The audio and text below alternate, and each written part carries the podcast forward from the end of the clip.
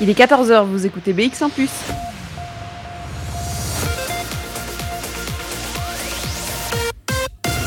BX1 Radio de Bruxelles. Radio de Bruxelles. Jusqu'à 16h, Charlotte Maréchal vous fait vivre Bruxelles sur BX1 Bonjour à tous, bonjour à toutes. On est déjà vendredi, vendredi 12 mars et on va passer les deux prochaines heures ensemble pour bien terminer la semaine.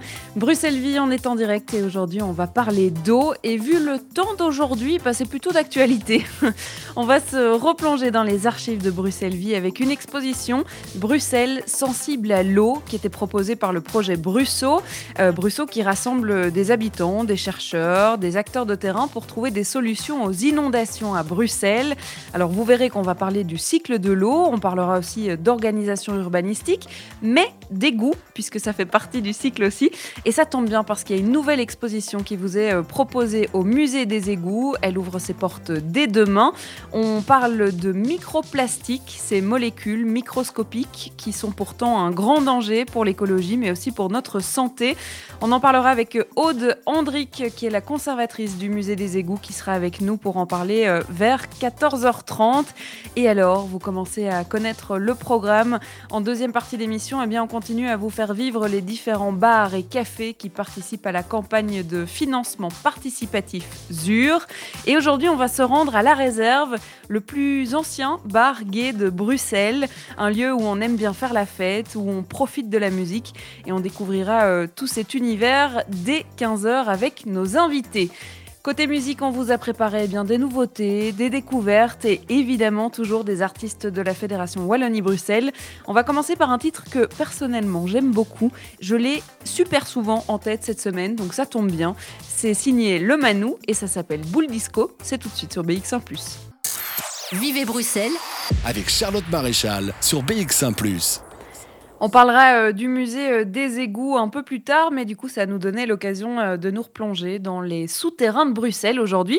J'ai décidé de fouiller un peu plus loin dans les archives de Bruxelles. On va faire un saut dans le passé et revenir deux ans en arrière. En novembre 2019, on était à Molenbeek avec Bruxelles Vie. On était à La Vallée pour l'exposition Bruxelles sensible à l'eau.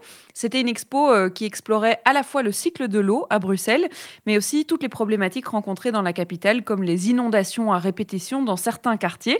Alors le schéma du cycle de l'eau, je sais pas vous, mais moi ça remonte à loin. Euh, l'école primaire, hein, d'ailleurs, c'est plutôt dans ces eaux-là qu'on l'étudie. J'espère que vous vous, vous vous, rappelez des bases, mais si ce n'est pas le cas, on va faire un petit récap avec un premier extrait euh, de cette émission qu'on avait faite avec euh, Brusso, hein, qui était euh, à l'initiative de l'expo. On va se replonger dans nos cours de sciences de quand on était petit, mais on va surtout essayer de comprendre le cycle de l'eau en ville, qui est d'ailleurs très différent hein, du cycle naturel. On va découvrir aussi l'association Brusso, qui était à l'initiative de l'expo. Bref, on écoute un premier extrait. C'est euh, Dimitri euh, Crespin qui est avec moi, euh, qui est chercheur à la VUB au Centre de recherche en hydrologie. Bonjour Dimitri. Bonjour. Alors, le cycle de l'eau, ça remonte un peu à, il y a longtemps. on a étudié tout ça, on sait qu'il y a des ruissellements, l'évaporation, tout ça, mais on s'y perd un peu aujourd'hui. Alors, est-ce qu'on pourrait rappeler, contextualiser le cycle de l'eau aujourd'hui? Oui, bien sûr. Mais le cycle de l'eau, il il, est essentiel sur Terre et c'est lui qui régit beaucoup de dynamiques en termes climatiques, atmosphériques. Et euh, alors, à la base, on a évidemment euh, la pluie, donc les, nuages qui, qui, qui, font tomber la pluie sur le territoire. Et alors après, cette pluie va vraiment se diviser en fonction euh, du terrain. la plupart du temps, elle va s'infiltrer, ça c'est la majorité de l'eau, s'infiltrer dans le sol et rejoindre la nappe phréatique. une autre partie va être fondamentalement évaporée et évapotranspirée, donc à travers les plantes également. Ça représente environ 40%. Et 10% de cette eau, euh, en milieu naturel, va ruisseler euh, le long des pentes, euh, rejoindre des ruisseaux, puis des rivières, et in fine former un fleuve qui va lui rejoindre la mer. Une fois à l'océan, l'eau va pouvoir s'évaporer également en masse, former des nuages, et ainsi le cycle peut recommencer encore et encore sur le territoire. Euh, c'est bien que vous ayez euh, euh, dit naturellement, ou en tout cas dans un milieu naturel, parce que c'est vrai qu'ici, on est à Bruxelles, on est dans un milieu urbain, et donc ce cycle de l'eau, eh bien, il a été un petit peu transformé pour s'adapter eh bien, aux constructions, à nos maisons, aux routes qu'on a voulu construire, et donc on a un peu chamboulé ce cycle de l'eau. Oui, totalement. Ben, la, première chose qui, marque euh, la différence entre le cycle de l'eau naturel et le cycle de l'eau qu'on va appeler anthropique, euh, donc euh, qui, est soumis au traitement de l'homme, c'est la nature du terrain en termes de perméabilité. C'est-à-dire que comme avant, la majorité de l'eau, enfin, je veux dire en milieu naturel, la majorité de l'eau va s'infiltrer. Ici, elle se retrouve face à du béton, à des surfaces imperméables, qui va l'empêcher de rejoindre le sol, et donc va d'autant plus ruisseler. Euh, ruisseler non pas forcément vers des rivières, euh, puisque ces rivières ont aussi également été euh, modifiées à travers des canaux, des chenaux, parfois enterrés. Et donc ce ruissellement va, notamment en ville, beaucoup arriver dans le réseau dégouttage, donc dans le système d'égout, qui lui va se charger de l'évacuation de l'eau sous terre. Donc on ne le voit plus vraiment. en termes d'évaporation, il y a aussi une réduction, puisque évidemment plus d'urbanisation équivaut à moins de végétation. Euh, et donc euh, là aussi, la part, euh, qui, la part de l'eau qui, qui est retransmise à l'atmosphère via la transpiration est légèrement réduite. Et là, on parle maintenant, un cycle urbain, de plus de 50% de l'eau de pluie tombée sur le territoire qui, va, qui génère du ruissellement et qui donc rejoint le réseau d'égouttage. Parce qu'en en fait, on a trouvé euh, une solution, en tout cas, euh, c'est celle qui a été euh, choisie depuis le début de l'urbanisme, depuis le début de Bruxelles. C'était de se dire, bah, tiens, cette eau de pluie, à cause de cette imperméabilisation avec les routes, etc., eh bien, on va la faire passer par le même réseau que les égouts. Donc, elle n'est en aucun cas récupérée. Elle est évacuée et traitée dans des stations d'épuration comme des eaux usées, alors qu'elles ne sont, en fait, ce sont des eaux propres. Oui, totalement. Euh, donc ça, c'est une vision qui est, développée dans, beaucoup de villes. C'est-à-dire que l'eau est traitée un peu comme euh, un déchet et on cherche à l'évacuer le plus vite possible afin d'assainir, d'éviter des, amoncellements d'eau euh, dans les dépressions, dans, certaines rues et tout ça.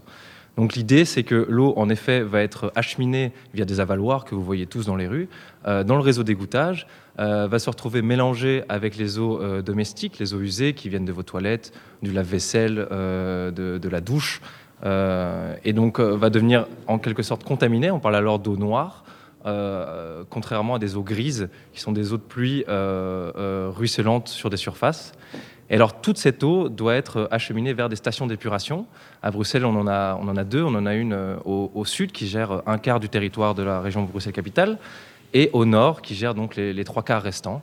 Euh, cette eau va alors être traitée euh, alors qu'elle était propre avant, avant son arrivée dans le réseau d'égouttage, va être traitée biologiquement et à travers des, processus physiques euh, et, ensuite va être relâché dans le milieu naturel et dans, ce cas-ci à Bruxelles, euh, la Seine. Et il y a encore euh, une chose euh, qui est assez particulière euh, à Bruxelles, puisque là, on est en train de, contextualiser. On réexplique un peu du début pour comprendre un peu ce que vous faites ici à Bruxelles. Il y a encore quelque chose qui est particulier, c'est que on pourrait croire que les, nappes phréatiques permettent du coup, ou en tout cas l'eau qui est épurée et qui est du coup saine, c'est notre eau potable. Mais à Bruxelles, c'est pas le cas. on va pomper notre eau bien plus loin. On ne va pas pomper en fait dans nos sols à nous. Oui, exactement. Mais comme ça se passe majoritairement en Belgique, en tout cas euh, euh, en Wallonie, on pompe dans les nappes phréatiques euh, une eau qui est déjà propre, qui a déjà été épurée en fait par la nature. cette eau à Bruxelles, elle provient en majorité de Taillefer, donc de la province de Namur, est acheminée via des conduites sur le territoire de la capitale et va en fait voilà, va permettre au réseau euh, de distribution de l'eau d'être euh, d'être euh, d'être rendu allez, pardon, accessible pardon, à tous les Bruxellois. Donc notre eau qu'on boit dans notre robinet, on pourrait croire qu'elle vient de pas trop loin, et en fait elle vient de très très loin. Elle est acheminée depuis Namur jusque nos robinets. Oui, exactement, précisément. Mais il faut savoir que la plupart des eaux en fait de surface sur le territoire belge sont plus dures, sont plus polluées quelque part, et donc sont plus compliqués à épurer. Donc on privilégie euh, le moins d'épuration possible pour maintenir un coût plus bas. Alors tant qu'on est euh, dans la contextualisation, on est dans une exposition qui s'appelle euh, Bruxelles sensible à l'eau, dans la salle de la Vallée, qui est d'ailleurs une salle assez grande où là on va pouvoir aborder tous les sujets de, l'eau à Bruxelles. Et c'est organisé par le, collectif Brusseau. Est-ce qu'on pourrait présenter ce collectif et savoir aussi pourquoi est-ce que vous avez décidé de vous rassembler sur le sujet de l'eau à Bruxelles? Oui, alors Brusso, c'est un, collectif euh, transdisciplinaire donc qui regroupe euh, plusieurs euh, domaines d'expertise, si je puis dire. On a, ben, comme vous l'avez précisé, des urbanistes, des paysagistes, des techniciens de l'eau, des hydrologues, des historiens. Et donc l'idée, c'était que c'était un projet d'action participative. On est subsidié par Innoviris, qui est l'Institut d'innovation ici en région Bruxelles-Capitale, et qui finance un projet dit Co-Create, où en fait on demande à un projet de recherche de, se concerter, de, travailler conjointement avec des citoyens euh, sur une question spécifique afin de, produire des savoirs différents d'une expertise euh, euh, conventionnelle, je vais dire. dans ce cas-ci, avec Bruxelles, le focus s'est fait sur la question de l'eau, notamment des inondations à Bruxelles. Les inondations à Bruxelles sont assez méconnues, souvent pas très médiatisées. Évidemment, enfin heureusement plutôt, elles, ne provoquent pas de décès ou de, ou de, de, perte de vie humaine, mais euh, c'est une réalité pour beaucoup de, Bruxellois encore. Et euh, on essayait justement de questionner cette question euh, de, la résilience du territoire face aux inondations, d'explorer un peu les problématiques qui, peut, qui, peuvent y avoir dans la, gestion conventionnelle qui a, qui a, lieu actuellement, et potentiellement de proposer des nouvelles solutions pour une gestion de l'eau à Bruxelles qui permettrait de réduire ces inondations. De 14h à 16h. Bruxelles vit. C'est vrai qu'on pense pas beaucoup hein, à l'eau euh, dans notre vie de tous les jours. On se demande pas souvent d'où elle vient, comment est-ce qu'elle arrive dans notre robinet, comment est-ce qu'elle circule sous nos pieds.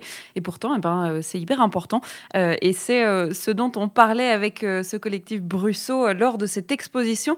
On aura encore l'occasion d'écouter un extrait hein, de cette émission qu'on a fait il y a déjà presque deux ans. On fera ça après un peu de musique. Absent Minded arrive tout de suite sur BX1+. On écoute Riddle of the Sphinx. Plongez-vous dans l'ambiance de Bruxelles avec Charlotte Maréchal. 14h18, c'est vendredi, c'est la fin de la semaine, on va pouvoir se relaxer, lire un livre. Pourquoi ne pas aller euh, découvrir une expo ce week-end? Vous ne savez peut-être pas euh, quoi faire. Ben, moi, j'ai peut-être des idées pour vous. Euh, pourquoi pas découvrir la nouvelle exposition au musée des égouts? On parle de microplastique. Alors, c'est vrai que c'est un peu scientifique, mais ça fait quand même partie des problématiques qu'on rencontre aujourd'hui et qu'on rencontrera encore demain. Une problématique qui est écologique d'abord parce qu'elle pollue nos océans enfin les microplastiques polluent nos océans. Une problématique euh, de santé publique aussi, parce que c'est vrai que c'est pas euh, super super bon pour nous. Euh, c'est une expo qui aborde toutes ces problématiques-là, et puis surtout qui, a, qui nous parle d'un angle bruxellois dans cette exposition, avec notamment Isabelle Azaïs qui sensibilise le public à l'épuisement des ressources et à l'économie circulaire. Bref, il y a plein de choses à découvrir au musée des égouts, et on en parlera vers 14h35 quand Aude Andric sera avec nous par téléphone. Elle est la conservatrice du musée des égouts et elle nous parlera de cette nouvelle expo que vous pourrez découvrir dès demain samedi. Voilà pour le programme. Et puis euh, il y a d'autres idées, hein, euh, dont toutes les expos dont on a parlé euh, cette semaine. Et j'en ai encore plein en stock pour vous la semaine prochaine. Donc pas de panique, vous aurez toujours quelque chose à faire si vous écoutez Bruxelles Vie tous les jours. On va écouter Alice Pa qui arrive dans quelques instants avec le titre Tes mots d'amour. Ce sera juste après ça de 14h à 16h. Bruxelles vit sur BX1 ⁇ la douce voix d'Alice Spa dans ce titre Tes mots d'amour dans vos oreilles. Alors on va euh, se replonger euh, dans l'émission qu'on avait faite en 2019 hein, euh, dans la salle La Vallée, une expo qui avait été faite par euh, l'ASBL Brusseau, euh, qui mélange hein, des experts, des scientifiques, euh, mais aussi des citoyens qui étudient l'eau, son circuit à Bruxelles, mais surtout les problématiques d'inondation dans certains quartiers qui sont pourtant méconnus. ce sont des zones qui sont légèrement plus inondables que d'autres. Alors ça, c'est ce dont on a parlé dans le premier extrait qu'on a écouté. on avait aussi rencontré ce jour-là des explorateurs de souterrains bruxellois, si on peut les appeler comme ça. Euh, en tout cas, euh, ceux qui vont euh, étudier l'eau, mais sous nos pieds. on en avait rencontré un et je vous propose de le rencontrer vous aussi au travers de cet extrait. Patrick Panels, vous êtes à côté de moi, vous êtes patron de qui permet techniquement de faire des diagnostics de l'eau à Bruxelles, en fait d'étudier l'eau à Bruxelles. Et vous participez à Bruxelles. Alors déjà, c'est quoi votre métier de tous les jours? Étudier l'eau, en quoi ça consiste? Alors, effectivement, écotechnique et, personnellement, nous travaillons régulièrement euh, sous Bruxelles, on va le dire simplement, euh, parce qu'effectivement, beaucoup de, ces rivières ont disparu, beaucoup de ces collecteurs rejoignent des rivières. La Seine elle-même est connectée à des réseaux, enfin des, collecteurs se, connectent à la Seine et au départ, Écotechnique était impliqué dans des mesures environnementales et c'est très fort impliqué dans les recherches d'anciennes rivières sous, sous, Bruxelles.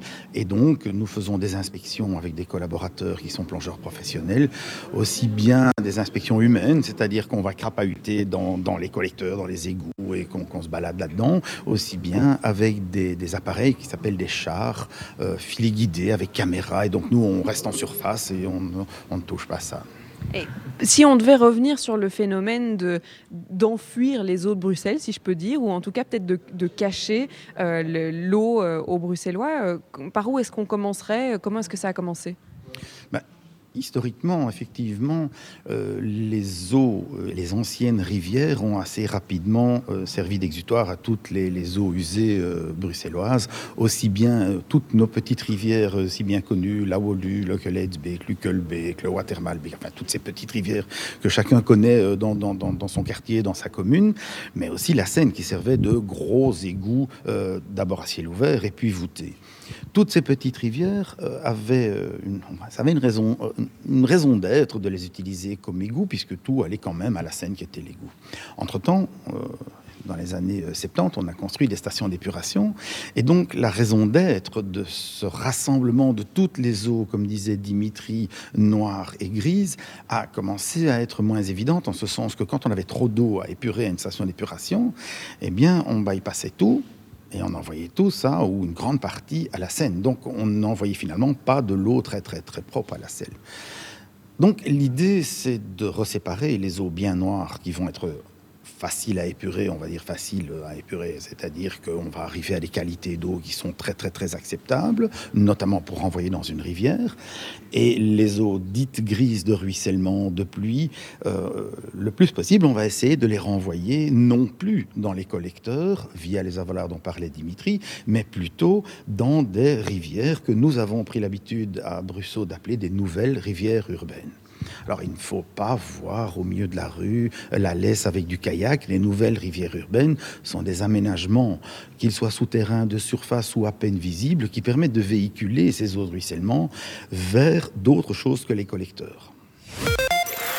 Bruxelles Vie sur BX1 ⁇ et comme d'habitude, si tout ça vous intéresse, vous pouvez écouter l'intégralité de cette émission sur notre site bx1plus.be dans les archives de Bruxelles Vie. Et même si c'était il y a deux ans, ben, je me souviens de tout, euh, de tout ce que j'ai appris, notamment sur l'eau à Bruxelles, les égouts, les bassins d'orage, euh, toutes les initiatives citoyennes qu'on m'avait euh, pré présentées. C'était ben, c'était très très intéressant, donc je, je, vous la conseille. On va faire comme Patrick Panel, ce qu'on vient d'entendre. On va partir à la découverte de ce qui se cache sous nos routes, à la recherche des rivières modernes ou plutôt des égouts bruxellois, puisqu'on va prendre la direction du musée des égouts. Une nouvelle exposition ouvrira ses portes dès demain. Elle s'appelle Microplastique et on en parle dans quelques minutes. Ça sera juste après Chloé Dutrèfle qui arrive côté musique avec son titre Entre les lignes. De 14h à 16h, Bruxelles vit sur BX1 ⁇ et je vous parlais de cette nouvelle exposition que vous pourrez découvrir dès demain au musée des égouts. Et pour nous en parler, eh bien, nous accueillons dans cette émission Aude qui est avec nous par téléphone. Bonjour. Bonjour. Vous êtes la conservatrice du musée euh, des égouts et on va parler ensemble eh bien, euh, de cette nouvelle exposition qui ouvre ses portes demain et qui s'intéresse aux microplastiques. Alors, on va peut-être commencer par le début. Est-ce qu'on peut euh, définir ce qu'est les microplastiques, comment ils, ils circulent dans l'eau, puisque c'est vrai qu'on a déjà parlé d'eau dans cette émission Oui, donc absolument. Les microplastiques sont donc des particules de plastique euh, qui ont une taille inférieure à 5 mm. Et donc, euh, ils sont vraiment très petits, parfois invisibles à l'œil nu. Et euh, ils proviennent de, de deux sources euh, principalement, donc euh, les, micro, les microfibres de nos vêtements. Donc à chaque lavage, les vêtements synthétiques libèrent des microfibres dans l'eau. Ces, ces, ces, microfibres ne sont pas filtrées au niveau des stations d'épuration, donc se retrouvent dans euh, les rivières et puis bien sûr dans nos mers, nos océans. Et les autres, euh, l'autre forme de microplastiques sont euh, les microplastiques qui sont des microfragments qui sont issus en fait de l'abrasion, de la fragmentation de gros objets en plastique qui sont aussi emportés par nos rivières et qui, qui au fil du temps se détériorent et qui font que voilà, ils deviennent de plus en plus petits, de la taille d'un grain de sable par exemple, ou même encore plus petits. Mhm. Et donc on se retrouve avec voilà des, plastiques invisibles, mais dont le, danger est, est, tout aussi réel que pour mhm. des plus gros alors c'est pas tout à fait par hasard évidemment hein, qu'on retrouve euh, cette exposition au, musée des égouts. Euh, c'était pourquoi la retrouver cette année? Est-ce que euh, cette année particulièrement on, essaye de parler des microplastiques? Comment ça s'est développé cette exposition? Mais en fait, cette exposition, elle a été développée par Surfrider Foundation Europe. Mhm. Donc, elle a, c'est une ONG de défense des milieux marins et de leurs usagers. Et euh, elle a été présentée pour la première fois à Biarritz l'an dernier, en bord de mer. Et euh, voilà, avec les concepteurs de l'exposition, ils voulaient euh, vraiment la faire remonter jusque, jusque dans les villes et puis jusque dans la capitale européenne. Et donc, voilà, de fil en aiguille, le musée des égouts, situé à Bruxelles, s'est imposé comme voilà, le, lieu idéal pour accueillir cette exposition de, de Surfrider. C'est vrai que ça, a une, saveur particulière, j'ai l'impression, puisque euh, évidemment les égouts font partie euh, de, cette, euh, enfin, de, ce mouvement des microplastiques dans nos eaux, puisque ben là, nos eaux usées vont dans les égouts et puis après tout euh, suit son cours. On parlait du cycle de l'eau euh, juste avant euh, de mhm. vous avoir par téléphone. C'est vrai que c'est pas vraiment un hasard qu'on retrouve cette, cette exposition-là, non pas dans un musée traditionnel, mais en souterrain chez vous. Voilà, c'est une problématique tout à fait contemporaine. Donc nous, on est le musée des égouts. On, raconte quand, pourquoi, comment les égouts ont été construits. On mhm. évoque la vie de ceux qui, qui, qui entretiennent ce réseau. Euh, qui est un métier quand même très méconnu, le mhm. métier des gouttiers. Euh, mais on, on, sensibilise aussi beaucoup euh, nos visiteurs ben, au cycle de l'eau, aux enjeux actuels voilà les nouveaux enjeux, notamment en ville, de gestion intégrée des eaux pluviales, mhm. comment faire en sorte que toutes les eaux de pluie n'aillent pas dans l'égout, mais aussi comment faire en sorte que tout ce qui n'a pas à se retrouver dans l'égout ne s'y retrouve plus, c'est-à-dire les matières plastiques, mais mhm. aussi retrouve beaucoup les masques pour le moment. Mhm. Vous en retrouvez beaucoup dans les, dans les égouts? Oui, malheureusement, nous, on les voit passer. Et donc, c'est vrai que c'est voilà, c'est des, messages qui sont pas très positifs, mais mhm. voilà, il faut vraiment qu'on intègre le fait que l'égout n'est pas une poubelle. Mhm. Oui, c'est tout à fait vrai. L'égout n'est pas une poubelle et c'est vrai que le trottoir non plus. On en voit partout hein, des masques depuis l'année passée, malheureusement. Euh, c'est euh, une exposition qu'on pourra euh, découvrir donc dès demain.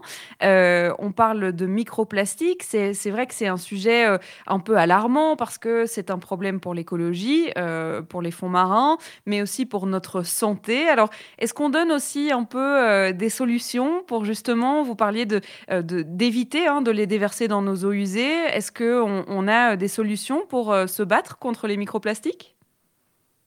Mais disons que nous, on, a surtout voulu éveiller les consciences parce que je pense que la, première chose à faire, c'est de prendre conscience de cette problématique, les microplastiques.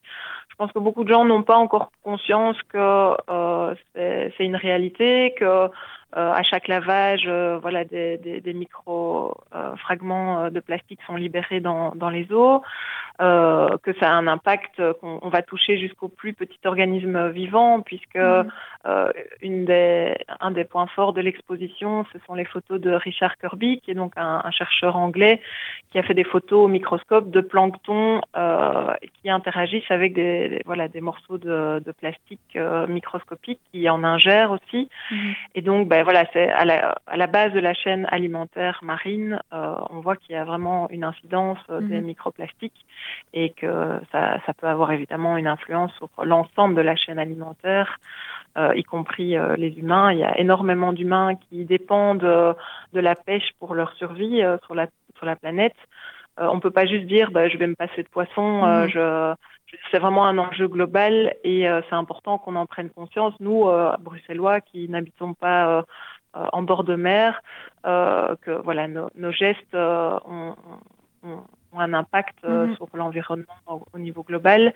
Mais vraiment, c'est une exposition qui ne vise pas à culpabiliser les gens, mhm. mais plutôt à les informer, voilà, il y a notamment une installation de vêtements où on a mis en évidence toutes les étiquettes et ça permet aussi de voilà d'être peut-être plus attentif lors de nos achats, de dire tiens voilà est-ce que c'est des, tissus qui ont été produits avec des matériaux naturels ou mhm. est-ce qu'on est essentiellement dans du, synthétique euh, voilà, ça serait l'une des solutions, c'est de, pouvoir justement analyser ces étiquettes, faire plus attention aux matières qu'on consomme dans nos textiles?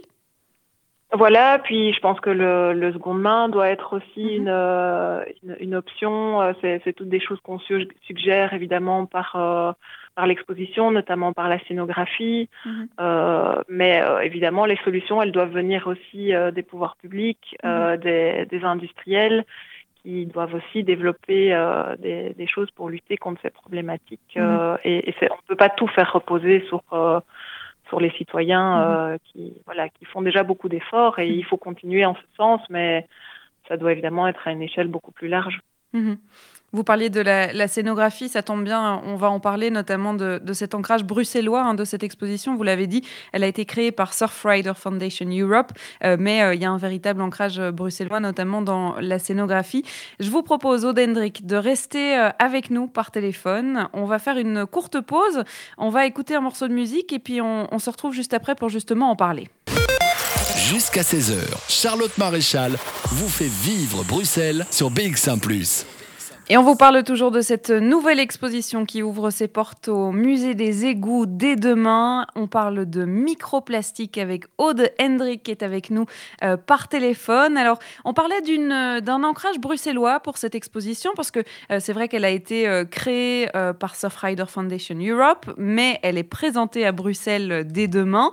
Alors, c'est une artiste, Isabelle Azaïs, qui a conçu la scénographie. Expliquez-nous un peu cette adaptation bruxelloise.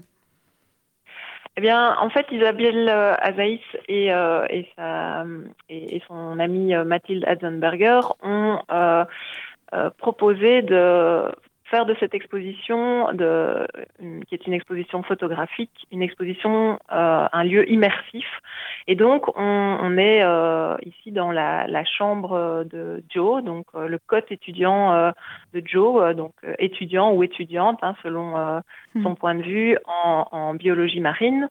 Et cet étudiant, bah, il a une obsession pour les microplastiques et il, il se documente. on voit aussi son environnement, hein, qui est comme euh, celui de enfin, tout un chacun fait de contradictions. Évidemment, on a des euh, c'est un étudiant, donc il est sportif, euh, il a des vêtements synthétiques, mais voilà, il est entouré de toute cette documentation, de ces, photographies de scientifiques, mais aussi d'artistes qui avaient été rassemblés par Surfrider.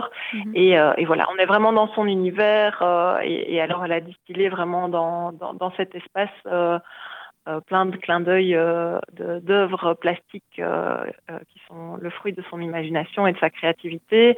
Et c'est vraiment un, bel apport parce que ça, ça, permet d'éveiller les consciences, de, de, toucher le visiteur de provoquer une vraie rencontre émotionnelle entre les scientifiques et, et, les artistes.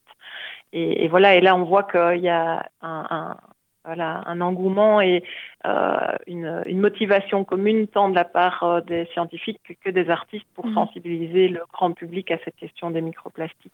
Et vous disiez que donc elle a aussi euh, non, allez-y. Elle a aussi réalisé euh, donc une, un triptyque qui est visible depuis mhm. l'extérieur. Donc on a vraiment aussi voulu euh, faire en sorte que le musée sorte un peu euh, hors les murs. Donc, euh, depuis la rue à la porte d'Anderlecht, on peut voir un grand triptyque qui est fait en bâches recyclées, donc en partie des bâches recyclées ici du milieu mhm. culturel. Donc, parce que voilà, à chaque événement, on produit des bâches, donc on assume aussi en partie cette pollution culturelle en mhm. tant que musée. et on a voulu voir, voilà, ce que elle a, elle a, réalisé ce triptyque qui, qui figure un fond marin et, euh, et, elle a distillé ses œuvres à différents endroits dans le musée pour vraiment faire écho à l'exposition microplastique. Mhm. Et vous nous disiez juste avant euh, la musique, c'est vrai que euh, le but n'est pas de, de culpabiliser euh, le visiteur, mais bien de le sensibiliser et puis pourquoi pas lui proposer d'autres alternatives. Et, et, Isabelle Azaïs, elle, elle c'est justement là-dessus, c'est sur l'économie circulaire et sur peut-être les petits gestes du quotidien qui peuvent faire la différence qu'on qu'on se base en fait. Tout à fait.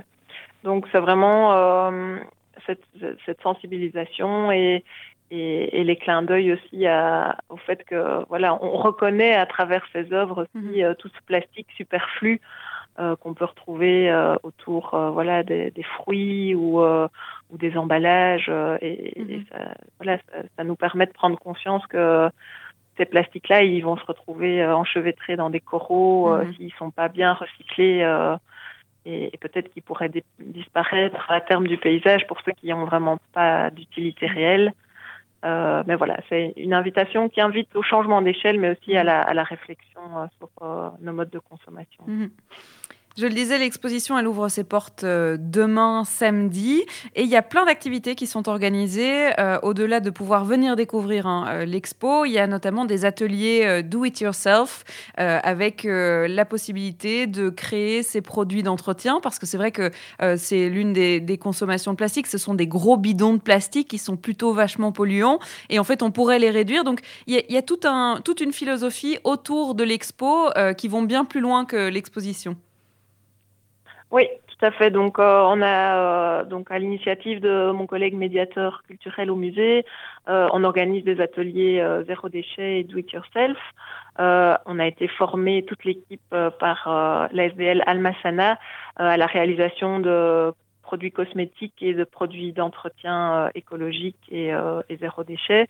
Et donc, on a on a envie de transmettre ce savoir mmh. et de et d'apprendre aux gens à réaliser leurs sprays multi-usages, leurs déodorants euh, leur dentifrice et puis des tawashi aussi, recycler leurs vieilles mmh. chaussettes pour en faire euh, des éponges à récurer, euh, colorées et, euh, et voilà et, et, prolonger un peu ainsi la, la vie des des, des, des, tissus qui sont mmh. usagés mais qui peuvent encore servir. Euh, et, et, voilà, c'est vraiment joindre une, une, exposition plus théorique et informative à euh, aussi des activités où on manipule et on fait un peu euh, de la cuisine maison, on va dire, mmh. euh, avec ces ateliers. Et, et donc, voilà. Tout et tout est maintenu? Le programme est maintenu pour l'instant, c'est-à-dire qu'on on peut réserver pour justement faire cet atelier DIY oui, tout à fait. Donc, bah, en raison des mesures sanitaires, tant évidemment la visite au musée que euh, les ateliers sont sur réservation, hein, obligatoirement via notre site internet, donc muséedeségouts.brussels. Euh, et évidemment, ces ateliers seront aussi organisés euh, par bulle. Donc, euh, ce mhm. sera des petits ateliers d'une demi-heure et euh, les gens euh, resteront au sein de leur bulle euh, pour la durée de l'atelier et puis laisseront la place à d'autres. Euh, et donc voilà, on a vraiment organisé les choses pour que ça respecte évidemment tous les protocoles mmh. sanitaires. Bon, mais on ira découvrir tout ça. Euh, L'ouverture est prévue demain, mais vous aurez l'occasion euh, de découvrir cette expo euh, jusqu'au 19 euh, juin. Euh, donc, vous avez le temps. Merci beaucoup, Odendrick, d'avoir été avec nous. Avec grand plaisir et merci de nous avoir accordé tout ce temps pour euh, évoquer cette problématique des microplastiques. Mais c'est très important et on est très content de le faire euh, dans Bruxelles Vie. On va continuer euh, notre programme musical. On va s'écouter un morceau. Alors après, ça plane pour moi, mais la version de Alec Mention et Philippe Lafontaine qu'on a écouté il y a quelques instants. On va écouter Il est où le SAV C'est signé Suzanne et Téméthane.